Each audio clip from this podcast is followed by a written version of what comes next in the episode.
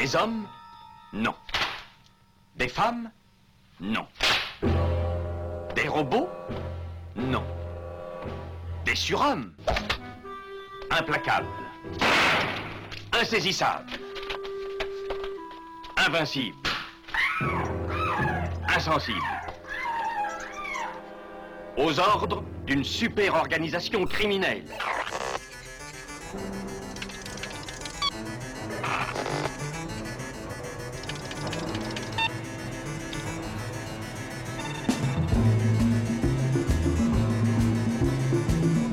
Impossible Rien n'est impossible pour... Culture prohibée.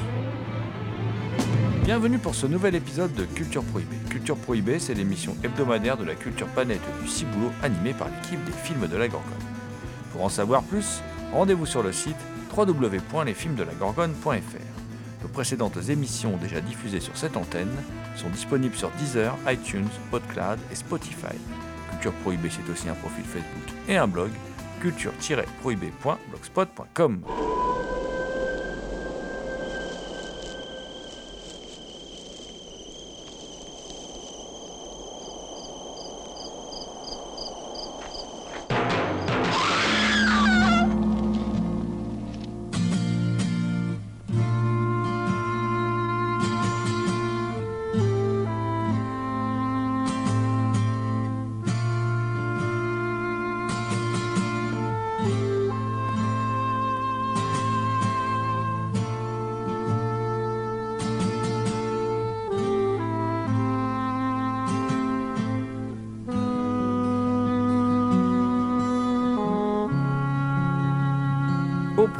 aujourd'hui, une émission entièrement consacrée aux sorties d'un tout jeune éditeur, Extra Lucide Film, avec Césure, la reine du mal d'Oliver Stone, Death Warmed Up de David Bliss, House on Sorority Road de Mark Rossman et Star Crash de Luigi Cody.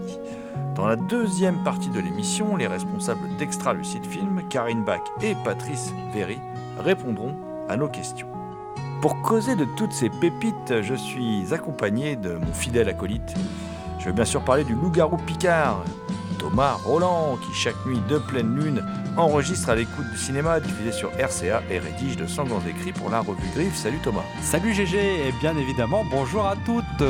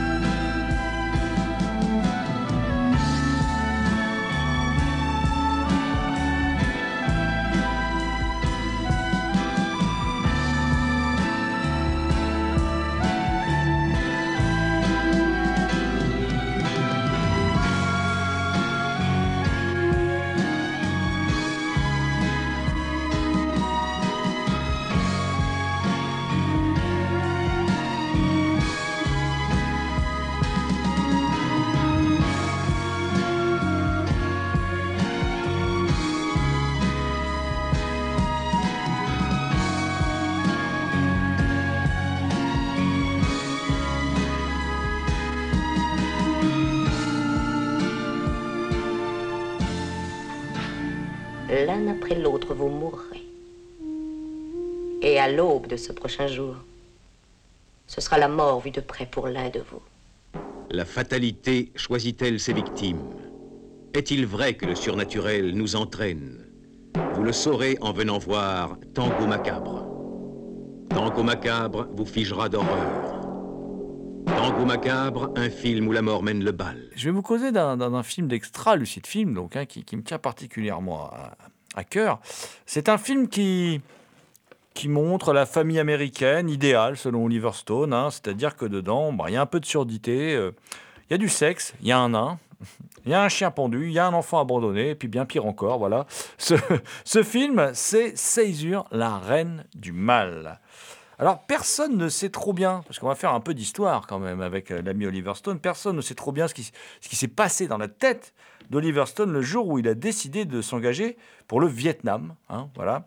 Euh, ce qui est sûr, c'est qu'à son retour, à la fin des années 60, il n'est plus le même homme. Ceux qui ont vu Platoon, hein, voilà, savent que l'expérience l'a profondément marqué. Il intègre alors l'université new-yorkaise de cinéma dans laquelle enseigne Martin Scorsese et signe en, 1971 pardon, le court-métrage autobiographique Last Year in Vietnam. Mais avant de devenir le metteur en scène foutraque que le tout Hollywood s'arrachera durant la décennie 90, le médaillé de guerre Stone doit se lancer dans le métier. Il choisit alors de faire son trou dans le cinéma d'horreur, alors en plein boom. Stone ne faisant jamais rien comme les autres, il signe avec une coproduction USA-Canada totalement barrée, tournée avec un budget dérisoire et intitulée Césure, la reine du mal. Césure, à l'origine, c'est un script d'Edward Mann, spécialiste du fantastique et qui a entre autres signé L'île de la terreur de Terence Fisher, film de 1966. Il vient de boucler le scénario du Bizarroïde Mutation de Jacques Cardiff, un film de 1974 dont on a parlé dans l'émission déjà, euh, lorsqu'Oliver Stone décide de remanier un autre de ses travaux consacré à un écrivain de SF victime d'attaques cauchemardesques. Cet auteur, c'est Edmund Blackstone, qui vit en reclus dans une magnifique propriété entourée d'un bois et d'un lac en compagnie de sa femme Nicole et de leur fils Jean-Guy. Ah ouais, ça existe. Hein. En 74, il y avait des enfants qui s'appelaient Jean-Guy. Hein. C'est comme ça. Euh, tous s'apprêtent à recevoir leurs amis, mais Edmund est hanté dans son sommeil par des visions mettant en scène une prêtresse démoniaque. Euh, alors, prêtresse démoniaque, c'est Martine Beswick, hein, quand même. J'aime beaucoup cette prêtresse démoniaque. Et euh, bah, deux assistants, à savoir un nain perfide et un géant noir muet. Ah ouais, c'est comme ça. C'est terre de contraste, Oliver Stone. Voilà. Euh, le repas qui s'annonçait peu passionnant est rapidement troublé par l'intrusion violente de la reine du mal et ses deux sbires. Ça tombe bien quand le rêve rejoint la réalité. C'est magique. Euh, ce trio maléfique va soumettre les invités à une série d'épreuves. Seul mot d'ordre, à l'aube, il n'en restera plus qu'un. Le long métrage va alors brouiller les pistes sans arrêt en naviguant entre fantasme et réalité. Oliver Stone, déjà plutôt roublard malgré son inexpérience, se garde bien de choisir et joue la carte de l'équivoque. Plutôt que de parler d'ambiguïté, ses détracteurs ont toujours regretté la facilité avec laquelle le metteur en scène new-yorkais a souvent chaussé de gros sabots. Pour Seizure, il préfère pervertir un scénario peu folichon euh, de la veine ouf, c'était juste un mauvais rêve, les gars. C'est bon, on s'en sort. Euh, en y injectant une forte dose de délire. Alors, il paraît aussi que pendant le tournage, il y avait beaucoup de choses qui circulaient. Et beaucoup d'alcool aussi. Maintenant, les langues se délient un peu. Et euh, de psychotropes, de l'alcool. Et que donc, ça expliquerait un peu le film normal qu'elle se délie maintenant. Avant, elles étaient un petit peu pâteuses. Eh, eh ben, tout à fait, euh, Thomas. Je vois que tu es spécialiste. Hein. Euh, ta, ta réputation d'alcoolique t'a précédé. Don't ask us who we are or where we come from. Our only purpose is death.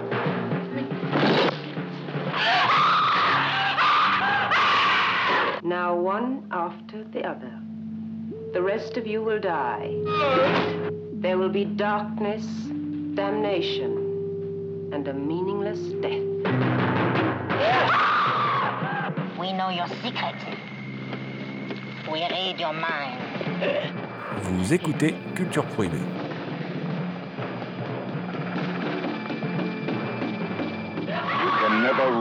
From it. You can never hide from it. breath-stopping panic seizure. Rated PG. Ce qui débute comme un home invasion classique devient rapidement une sorte d'hallucination terrifiante, un film freudien en diablesse, si, si j'ose m'exprimer ainsi, servi par une mise en scène azimutée. Au départ, malgré un générique étrange qui voit un dessin de crâne se superposer à un fond mauve, euh, est plutôt bucolique, à l'image des décors paradisiaques de la maison Blackstone et, de la bande-son folkeuse de Lee Gagnon, partition presque cuculapraline, hein, voilà, pour reprendre une expression de mon enfance. Puis Stone se met à varier les focales afin de nimber son spectateur dans une sensation de cauchemar éveillé. Par petites touches, la reine du mal bascule dans l'irréel, le chien de Jean-Guy, qui s'appelle Aziz, est retrouvé pendu. Lanner s'est traqué par des inconnus lors d'un élégant travelling latéral et un nain surgit au beau milieu du salon et menace de sa dague des convives effrayés durant une scène ultra découpée qui multiplie les plans. La musique devient alors stridente, sat- saturée de sonorités électroniques, puis Oliver Stone enchaîne avec une poursuite durant laquelle il n'hésite pas à filmer caméra à l'épaule. Et oui, il est dingue cet Oliver Stone. Les morceaux de bravoure vont alors se succéder jusqu'à un final glaçant. Difficile de savoir si Stone est inspiré par euh, Alejandro Jodor- Jodorowsky, hein, parce que bon, euh, on rappelle quand même que La Montagne Sacrée, c'était l'un des, des Midnight Movies qui avait le plus euh, cartonné à l'époque, hein, ou tout simplement par l'abus de psychotropes, ou bien un peu des deux. Mais Oliver Stone démontre déjà un certain talent à instaurer un climat singulier. Ce film insolite voit son étrangeté renforcée par un casting démentiel. D'abord, je vous l'ai déjà dit, la Reine du Mal, c'est la sublime Martine Beswick, qui est aussi sexuellement agressive que ton Dr. Jekyll et Sister Hyde de Roy Ward Baker en 71, et dont la beauté envoûtante et vénéneuse fait merveille. Qui ne rêverait pas de s'adonner au stupre et à la luxure en sa compagnie Son assistant nain, l'araignée, est campé par le français Hervé Vilches, et oui, le fameux tatou de la série L'île fantastique. Mais oui, Thomas, cette série que tu regardais toi aussi étant enfant, car je sais que tu as un jour été un enfant. Et là, Il y, a- il y a- il y a encore un enfant à l'intérieur de ce corps d'adulte. Euh, et c'est d'ailleurs avec ce rôle hein, qu'il a tenu entre 77 et 83 qu'il accède au rang de freak culte euh, du euh, cinéma fantastique et retrouvera un rôle proche de celui-ci dans un autre objet filmique non identifié, Forbidden Zone, tourné en 82 par Richard Elfman, le frère du compositeur Danny. Seizure met également en vedette une égérie de l'écurie Corman, celle qui fut la muse du regretté Paul Bartel, le réalisateur d'Eating Raoul en 82, réalisateur auquel là aussi un jour l'émission devrait se consacrer parce qu'immense réalisateur très peu servi par l'édition DVD. Euh, et cette femme, c'est la sculpturale Marie Vonoroff.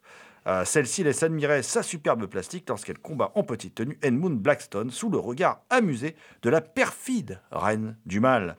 Euh, un Edmund campé par une véritable star outre-Atlantique puisque ce Edmund c'est Jonathan Fried. Ça vous dit quelque chose, Jonathan Fried? Eh bien non, il faut savoir qu'aux États-Unis, c'est une superstar parce qu'il interprète en fait Barnabas Collins dans la série de Dan Curtis, Dark Shadows, série ultra culte, soap horrifico-comique, ultra culte chez les anglo-saxons, euh, qui s'étendit donc de 67 à 71. Alors ce casting hétéroclite et étonnant, qui ne peut que susciter la curiosité des fantasticophiles, achève de rendre ce premier long métrage quand même bordélique, hein, il faut le dire, d'Oliver Stone, plutôt attachant, allant jusqu'à lui conférer un statut presque culte. Alors quelques années plus tard, Oliver Stone se souviendra, euh, transformera euh, son auteur de SF en dessinateur de comics. Cela donnera son deuxième film, donc La main du cauchemar, The Hand, qui sortira en, en 1981. Euh, habile variation en forme de thriller psychologique autour de l'œuvre de Maurice Renard, Les mains d'Orlac. Euh, bon, ceci est une autre histoire, mais peut-être que nos amis d'Extra Lucide seront justement assez clairvoyants pour nous sortir cet autre film d'Oliver Stone qui mérite, euh, qui mérite aussi d'être revu parce qu'en fin de compte, Oliver Stone, son début de carrière, il est vachement, vachement intéressant. Donc, précipitez-vous sur ce Césure, la reine du mal, paru chez Extra Lucide Film.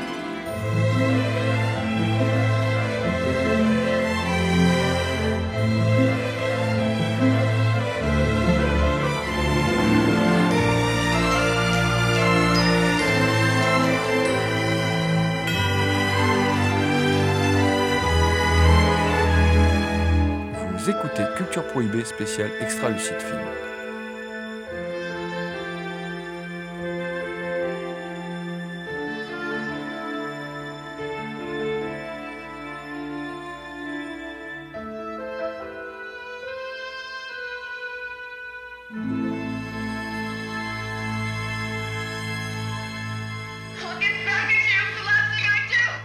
Because in this sorority, nothing is off limits, as long as it's fun for the girls.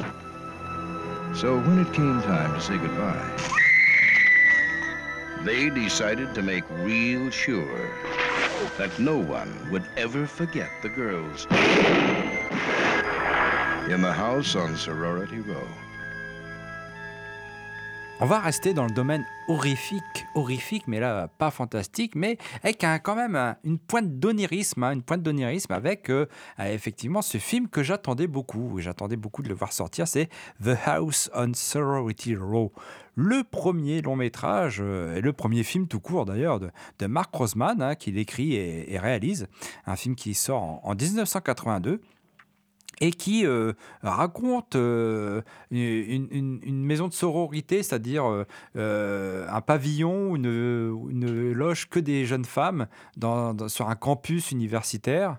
Ces, jeunes femmes ont, envie de faire une mauvaise blague à la propriétaire de la fameuse maison, une, très mauvaise blague, c'est-à-dire elle va tellement être mauvaise que la vieille femme en question va y perdre la vie.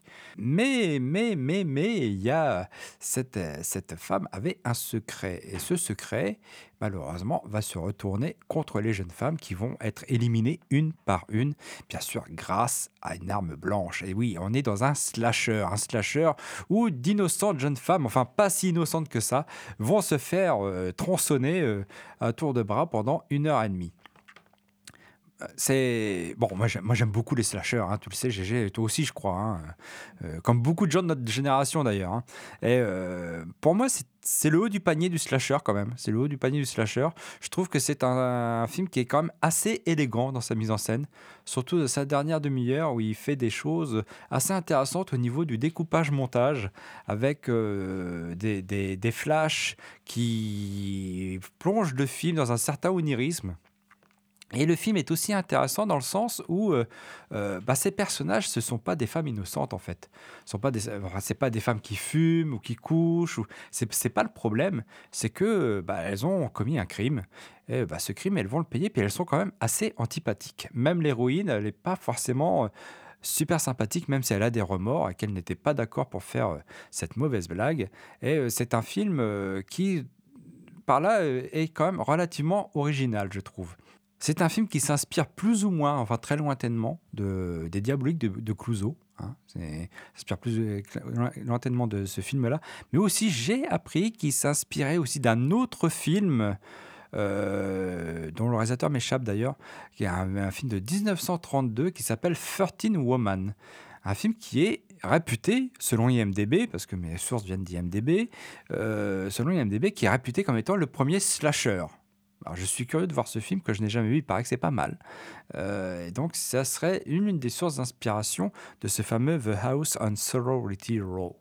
Et House on Sorority Row aussi, bah oui, qui évoque les diaboliques, un petit côté giallo aussi, hein, euh, dans son esthétique, euh, dans, sa manière d'amener les meurtres, dans son côté un peu woodunite. Il y a un petit côté enquête policière avec fausse piste et tout ça, qui est- qui est rigolo. Et puis moi, enfin, ce que j'aime bien euh, dans le film, c'est qu'il y a une certaine. C'est un film qui prend son temps. En fait, il y a une certaine ambiance. euh, on, se laisse nimber par ce film qui a une esthétique particulière. Tu l'as bien dit. hein.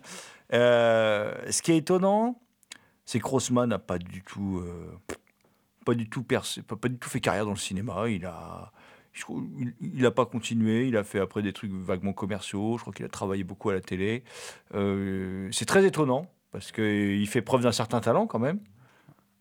En tout cas, il n'a pas fait d'autres films d'horreur. Non, il n'a pas fait d'autres films d'horreur, mais même, euh, enfin bon, voilà, il, il a, euh, il a, comment dire, un peu disparu des, des radars, euh, puisqu'il a fait ensuite que des téléfilms ou euh, des films familiaux. Voilà, donc, enfin, c'est pas, c'est pas une hérésie, hein, mais bon, le fait est qu'il ait fait un très bon film d'horreur comme ça fait que il aurait pu, il, au- il- il aurait pu persévérer un petit peu, ça nous aurait fait plaisir. Euh, et puis surtout, enfin, euh, moi, ce qui me fait beaucoup rire, c'est de regarder les bonus les bonus de House on Sorority Row parce que euh, le réalisateur fait une révélation qui est à mourir de rire sur le, principe de la Final Girl, qui prouve qu'il voulait aller encore plus loin en fait dans sa manière d'aborder le slasher de, façon euh, originale, quoi.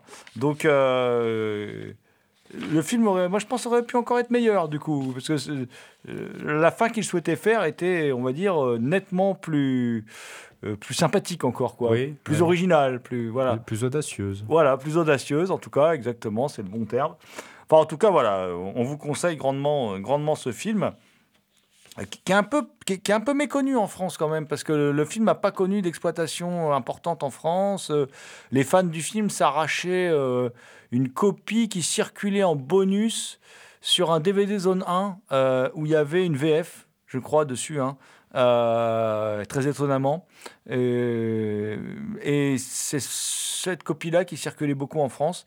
Donc on est content qu'il y ait un éditeur quand même, comme Extra Lucide Film, qui se soit emparé de ce film pour le sortir enfin. C'est incunable du slasher. It started as a simple vacation. A trip to paradise that held the promise of sun, sand, and sensual pleasure. But for Michael and his friends, the fun ended early. You may have only one life to live, but there are many ways to die. And this movie shows all of them. Death warmed up. It's not for the squeamish or the faint of heart. It's for everyone with a taste for torture. Torment. Feel too good. And torn limbs. If you like seeing people fight fire with fire, bare their brains. Ride to glory.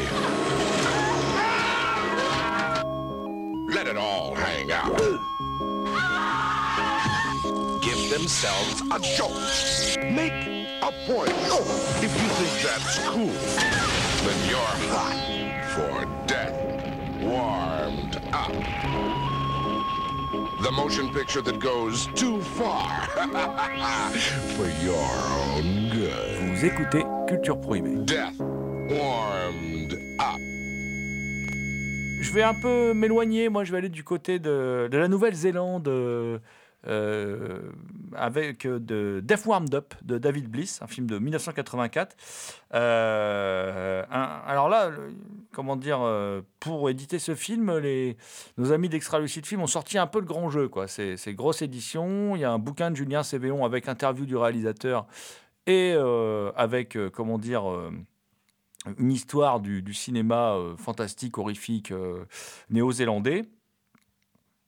Et oui, car il y a eu d'autres réalisateurs avant Peter Jackson hein, qui ont fait de l'horreur en Nouvelle-Zélande.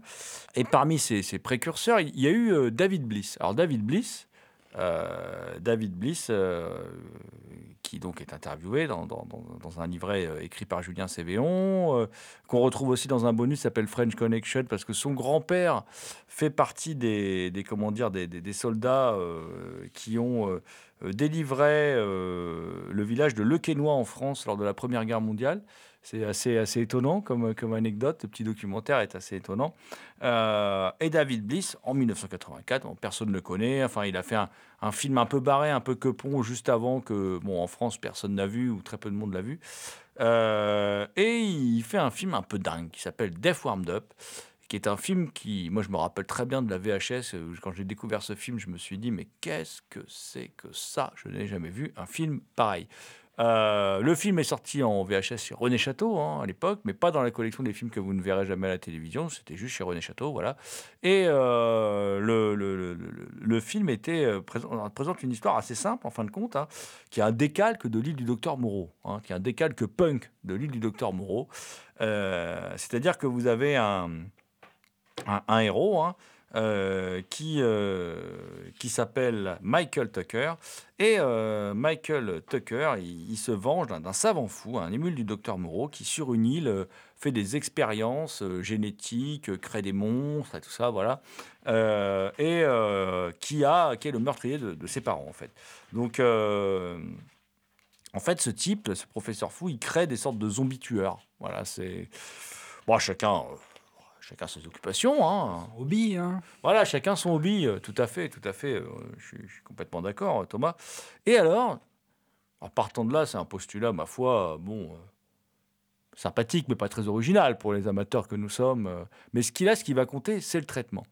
C'est-à-dire qu'on va se retrouver euh, face à nous, fa- face à nous un film. On va retrouver face à nous un film qui peut avoir par moments des allures clipesques, mais qui est surtout, euh, il y a surtout un souffle qui traverse cette série B, euh, qui raconte pas énormément de choses, mais qui a un aspect visuel absolument époustouflant. Voilà, moi ça m'avait scotché au fauteuil.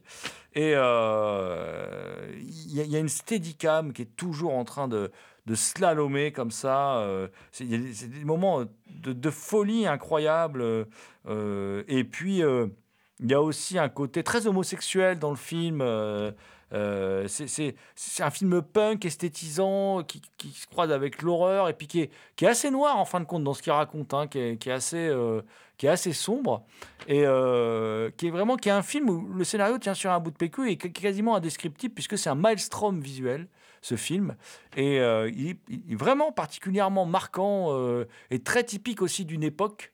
Hein, ça peut rappeler aussi le Russell Mulcahy des débuts, tout ça, très typique d'une certaine esthétique, d'une certaine époque. Voilà. Moi, franchement, Death Warmed Up, si vous l'avez jamais vu, précipitez-vous sur ce film quand même venu d'une autre galaxie. hein. Ah, la Nouvelle-Zélande est sur Terre, hein, mais en tout cas, le, film, lui, vient d'une autre galaxie. Il est ce qu'on appelle un ovni, un objet, euh, un objet filmique non identifié. Alors, euh, dans, avec le, film, euh, en bonus, il y a un autre film qui s'appelle Wound, euh, qui est un peu le, comment dire, le retour de David Bliss aux affaires. C'est un film de 2010. Il faut savoir que David Bliss, après, il a fait plus fait que de l'alimentaire, des choses pas très intéressantes en fin de compte. Bon, lui, dans l'interview qu'il donne dans le petit livret de Julien Cévéon, bon, il a l'air de dire qu'il s'est éclaté, mais enfin, moi, à un moment, il cite les Power Rangers. Je suis pas sûr qu'il soit beaucoup éclaté sur les Power Rangers, mais bon, en tout cas, euh, lui, c'est une expérience. Je pense que surtout, il a, gagné beaucoup d'argent, voilà, et que, et ça lui a suffi. Et en 2010, il fait un petit film. euh, un petit film qu'on a regardé, euh, qu'on a regardé avec Thomas d'ailleurs. hein. on a regardé ça, voilà, euh, ce matin. euh, on vous dit tout, hein, des secrets de préparation de l'émission, parce que le Blu-ray nous est arrivé un peu tard. En fait, il nous est arrivé hier. Donc, on a regardé le. on voulait tout voir, on voulait voir les bonus aussi, donc on a regardé le film ce matin au réveil. Voilà, c'est, au réveil, c'est un film particulier quand même. Faut reconnaître que bon, c'est un film un peu spécial. Alors c'est c'est fauché parce que Wound, Beware the Beast, donc euh, c'est c'est on voit le grain HD, HDV, tout ça. Enfin, on voit que c'est pas fait avec beaucoup de moyens. Mais euh, bon, ça raconte une l'histoire est assez simple. hein. C'est une femme euh, euh, un peu dingue. Au début, il y a son père qui arrive. Elle l'a pas vu depuis des années parce qu'il lui dit qu'il était artiste. Donc on devine qu'il était artiste, qu'il a dû faire des tournées, tout ça. Bon, du coup, elle le tue, elle l'émascule. Euh, c'est aussi une femme qui ré- récupère ses déjections et qui les met dans son congélo. Elle les met dans de l'alu, elle les met dans son congélo. Alors elle en, balance quelques-unes quand elle enterre son père avec lui. Voilà. Euh, au même moment, on suit le parcours d'une lycéenne qui a été abandonnée, qui a une enfant abandonnée et qui découvre que sa mère, en fait, c'est cette femme-là. Euh, cette femme-là qui fait en fait, qui travaille de chez elle et qui fait du phoning, vous savez ce qu'on appelle du phoning, c'est-à-dire du harcèlement téléphonique. En fait, elle vous appelle pour vous dire euh, bonjour, je suis Juliette euh, de Royal Cuisine. je vous appelle car vous avez été sélectionné patati patata. Voilà, elle fait ça comme boulot, elle le vit pas très bien, elle est un peu dépressive, et puis elle a une re- relation, comment dire. Une relation très équilibrée avec un homme qui est son maître et elle est son esclave.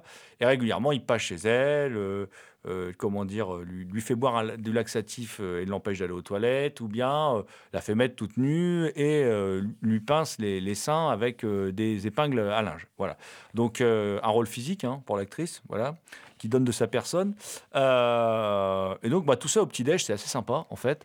Donc euh, et du coup le, film dégénère un peu parce qu'il est aussi question d'une d'une boîte euh, du- du- d'une boîte un peu sadomaso où il se passe des choses étranges et bah, tout ce petit monde va finir par se rencontrer dans un délire onirique. Voilà, je ne pas vous en dire plus parce que je ne veux pas dévoiler.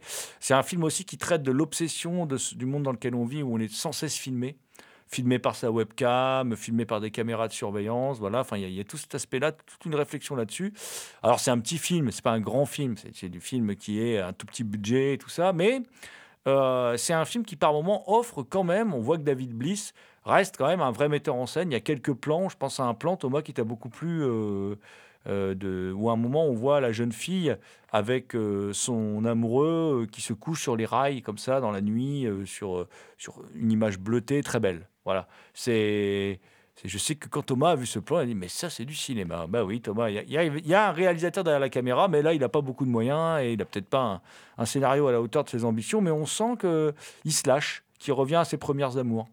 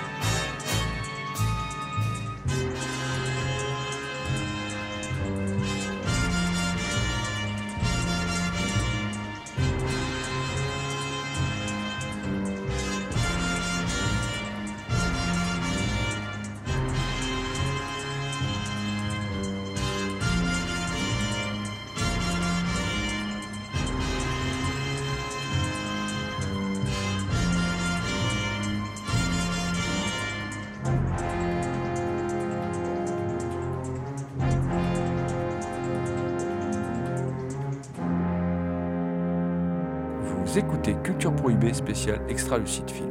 Une galaxie mystérieuse et fantastique. Au-delà des confins de l'espace et du temps. Dans le plus grand secret, je vous demande de voler vers la galaxie des étoiles hostiles. Aux limites vertigineuses de l'univers règne la trahison. Mais qu'est-ce que c'est? Entrons dans l'hyperespace On y va Star Crash de Luigi Cozzi. Euh, qui, est un film que j'aime bien, qui est un film de SF un peu, un peu fauché, hein, fait avec des moyens du bord, mais je pense que c'est aussi volontaire de vouloir rendre, euh, rendre hommage euh, à une certaine SF, notamment la- les sérioles ou même à Georges Méliès. Star Crash, c'est quoi Star Crash euh, met en scène euh, Caroline Munro, David Hasselhoff avec sa permanente, Christopher Plummer, Et Marjo Gortner, c'est un type incroyable. C'était un enfant star qui était pré- un enfant prédicateur. Il a une destinée incroyable. Je t'invite, il y a un documentaire sur sa vie, je t'invite à voir ça parce que c'est dément. C'est Ah ouais. dément. Ah ouais, il n'est pas dans les bonus du DVD, il est passé sur Arte. C'est- dément. Et donc, il y a aussi euh, Joe Spinell, hein, le fameux maniaque qui reste dans ses, dans ses rôles de méchant. Et là, il a une cape noire. hein, genre. C'est un ersatz de Darth Vader, mais, mais sans, sans le casque. Donc, euh, Star Crash, euh, ça raconte. Donc, c'est ce méchant, Joe Spinell, qui veut prendre possession de la galaxie, qui veut être l'empereur à la place de l'empereur. hein, qui est joué par Christopher Plummer. Et l'idée, c'est de pouvoir retrouver euh, euh, notamment le fils de l'empereur qui, euh, qui a disparu, qui a disparu quelque part. Il faut retrouver les navettes, euh, les navettes qui se sont égarées quelque part sur différentes planètes de la galaxie pour pouvoir sauver et, enfin trouver la, la base secrète aussi de Joe Spinell afin de contrecarrer ses plans de très méchants, méchants, méchants de films de SF. C'est un film fait avec deux trois bouts de ficelle. Hein. C'est pas, c'est pas, c'est pas Star Wars. Même si ça rend hommage à Star Wars, c'est une, une ode à Star Wars entre autres. Euh, c'est fait avec des, des effets spéciaux un peu bricolés. On peut retrouver des choses qui rappellent Ray Harryhausen, hein, du image par image. Euh, mais c'est un film très sympathique qu'on a un petit peu tendance à mettre dans la case nanar. Et là, je me fâche parce que ce n'est pas un nanar. Moi, je trouve que le film est quand même assez soigné, même si euh, on voit que c'est fait euh, avec pas grand-chose. Je trouve que le film est assez soigné. On voit que parfois, je crois reconnaître une guitare dans un vaisseau spatial à un moment. hein. J'ai j'ai l'impression que c'est fait avec une guitare. euh. Enfin, on voit vraiment le truc vraiment bricolé avec les moyens du bord. Mais je pense que c'est aussi fait exprès, ce, petit côté un peu. euh, regardez, euh, j'ai fait ça avec deux, trois bouts de ficelle. Et moi, je trouve que le film, il est sympa. Il il n'y a pas vraiment de temps mort. euh, esthétiquement, je trouve que c'est même plutôt soigné. Euh, Mais, mais, mais Koji, c'est un bon réalisateur. Hein. Oui. Euh, Il Ragno, c'est vachement bien. Euh, Contamination, c'est vachement bien. C'est un réalisateur populaire qui fait de la série B et qui, et qui s'en acquitte fort bien, ma foi. Oui, c'est un film que moi, le résultat, moi je trouve que, le résultat ne prête pas à rire, même si le jeu des acteurs, bon, les acteurs sont pas très bien dirigés, on le voit. hein, les, Oui. maqui- les maquillages sont pas toujours bien réussis. Il y a un mec, il a une tête verte et puis c'est pas toujours uniforme son maquillage vert sur le visage. Je me demande si c'est pas fait exprès tellement c'est gros. Mais Euh, Ca- Ca- Caroline Munro, après moi, dont, je suis secrètement amoureux depuis toujours. hein. Caroline Munro, c'est vrai que, bon, on l'a vu dans Maniac, on l'a vu dans d'autres films. Bon, elle a aussi été James Bond girl. Elle a une plastique irréprochable, mais sa plastique est autant irréprochable que son jeu d'actrice est approximatif. Quand même, euh, bon, il faut bien le dire. David Hasselhoff fait du David Hasselhoff, on le connaît. Joe Spinell se marre comme une baleine parce que lui, c'est un super acteur, mais bon, là, on sent qu'il se fend la gueule, quoi, voilà. Euh, et c'est un film euh, quand même qui a été tourné, je crois qu'il est tourné en, au Maroc, je ne veux pas dire de bêtises, euh, en Tunisie aussi, à Hollywood en partie et à Cinecittà. Voilà. Et c'est un film qui a été tourné sur six mois quand même. Ça n'a pas dû être qu'une partie de plaisir. Je pense que ça n'a pas été simple. Voilà. Et que, comme tu dis, a- par moments, c'est bricolé, tout ça.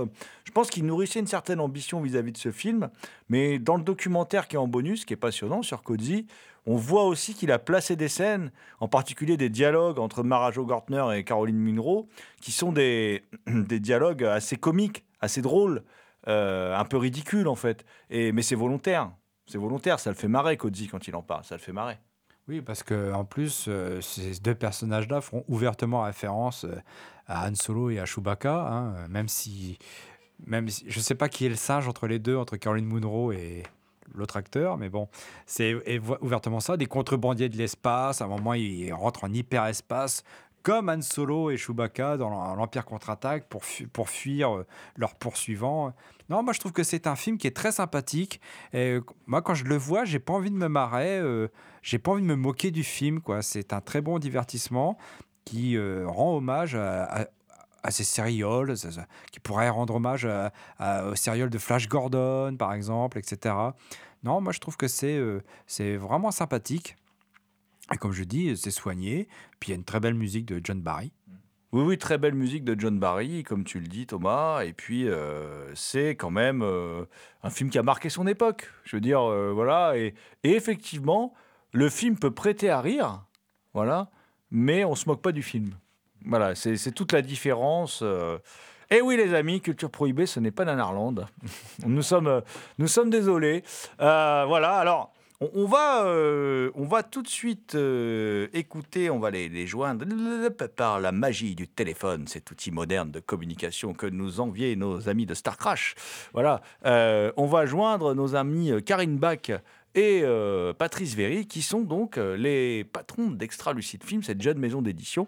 Euh, et donc, on va échanger avec eux dans Culture Prohibée dans les minutes qui viennent, et ben, autour de cette maison d'édition, de leur catalogue, de leur projet. Voilà, donc tout de suite, Karine Bach et Patrice Véry au micro de Culture Prohibée.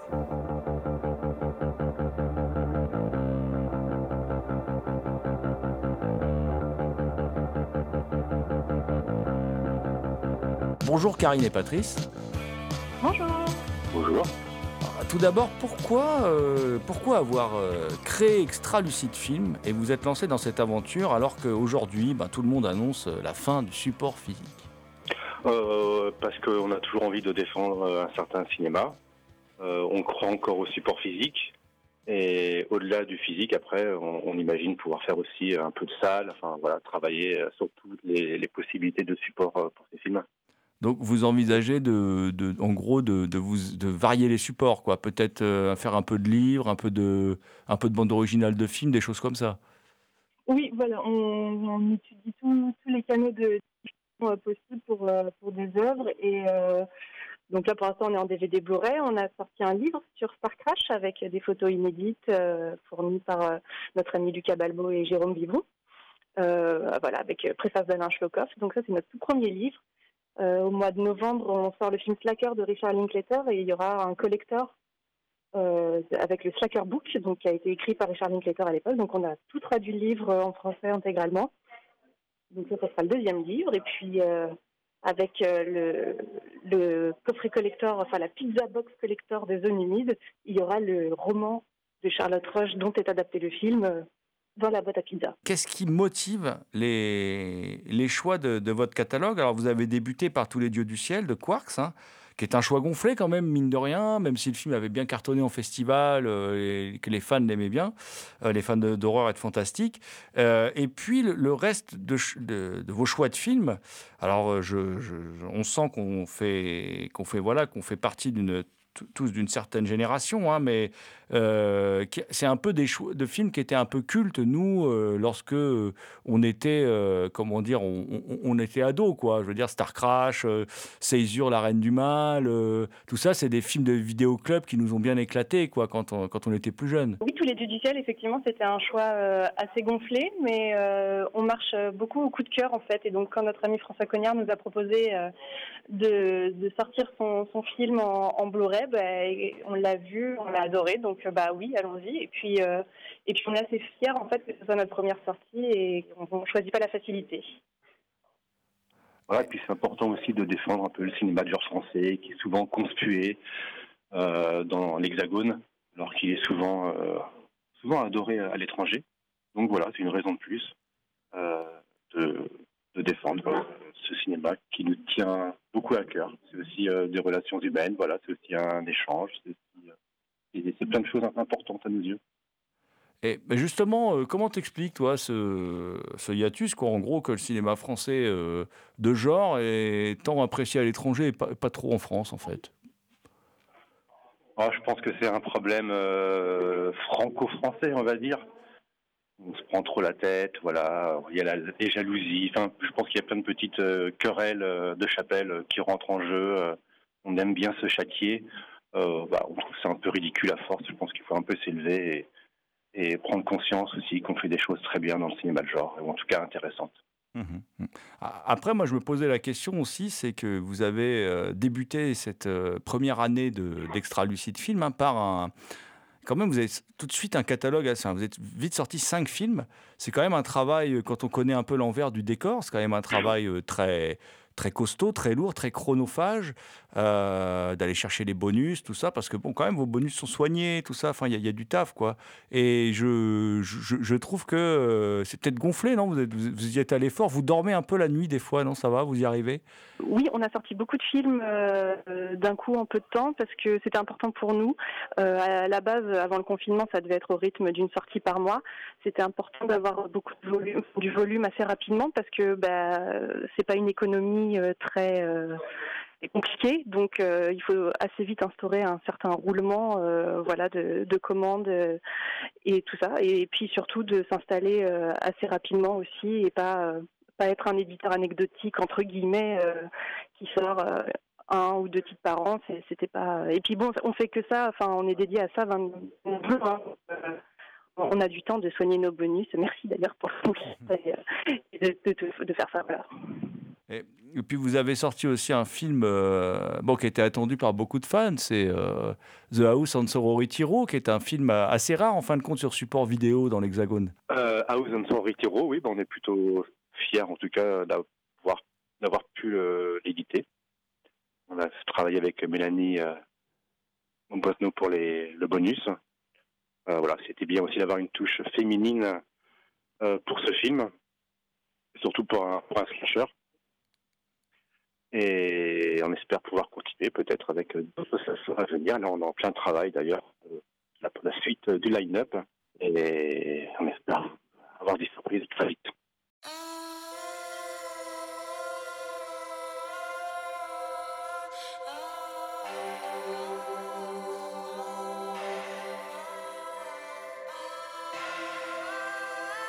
Extra lucide, ex extra lucide, extra lucide, ex extra lucide, forever and ever, ever and ever. J'écris l'amour dans les ténèbres comme de la tour par la lumière.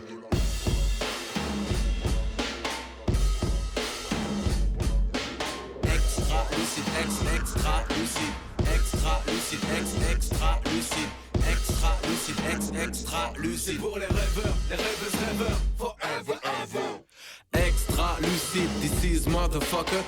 dans le désert, y a pas de sandales à footlocker.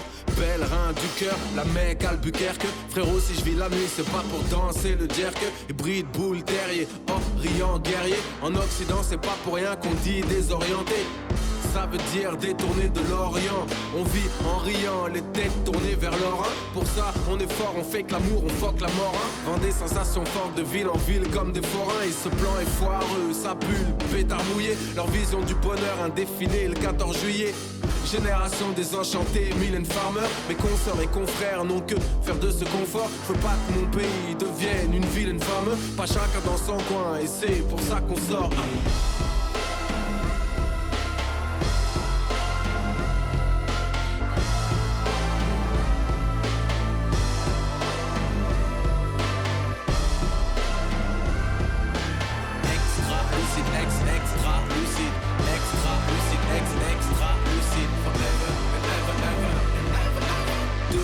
Roadster, à l'arrière un speeder, derrière une caravane, les frères et sœurs en guise de moteur, loin du fake bonheur, on fuit les Blade Runner, Dieu comme bodyguard, mais qui est Kevin Costner.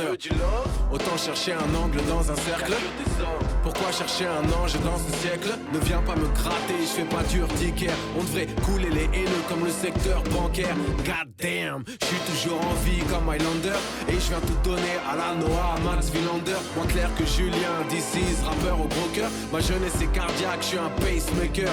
Je viens défoncer les trains avec un gros marqueur. Écrire des passages de la rage et de la trappe-cœur. Ultra sensible, extra lucide, c'est comme sur Twitter, l'amour qu'il aime le suivre.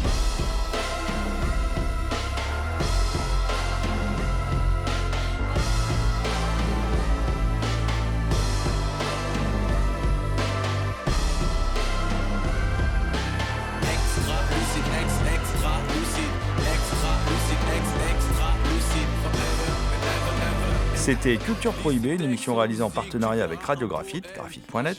Toutes les réponses à vos questions sont sur le profil Facebook et le blog de l'émission culture-prohibée.blogspot.com. Culture Prohibée est disponible en balado-diffusion sur Deezer, iTunes, PodCloud Spotify. Culture Prohibée était une émission préparée et animée par votre serviteur Jérôme Potier dit la Gorgone, assisté pour la programmation musicale d'Alexis dit Admiral Lee, une émission animée avec Thomas Rolandi, le loup-garou Picard, un petit coup de main à la technique de Damien Demé, dit la bête noire de Compiègne, and the but not the least, je veux bien sûr parler de Léo Magnien. Salut les gens, à la prochaine. Cherche et signale les cœurs en parabole sont parasités car à hauteur d'homme grandit en cité, banlieusard, gentilhomme avait tracé mon destin. J'ai trouvé la gomme, mon âme a des pare-feux, car y a trop de virus. Mon corps c'est 7 et mon cœur c'est Horus, un amour de géant dans des villes de minus. La vie me va comme un grande box et je refuse de rester au sol en attendant le décompte. L'amour me sauvera, je serai jamais sauvé par le gong. Je rentre dans l'arène, dans la ronde. La mort me donnera raison de ce monde si tu te bats pas, tu subis. Tu t'ennuies, tu penses à tant d'ennuis pendant tant de nuits. Et y a tant d'envie, c'est tant, tant oui, mais tu te dessèches, tu cèdes à tout. Garde-en un peu pour la fin de la course. Si bas c'est le désert, laisse-en dans ta gourde. Si vient l'orage, le tonnerre et la foudre, le cœur solide, reste en vie, mon amour.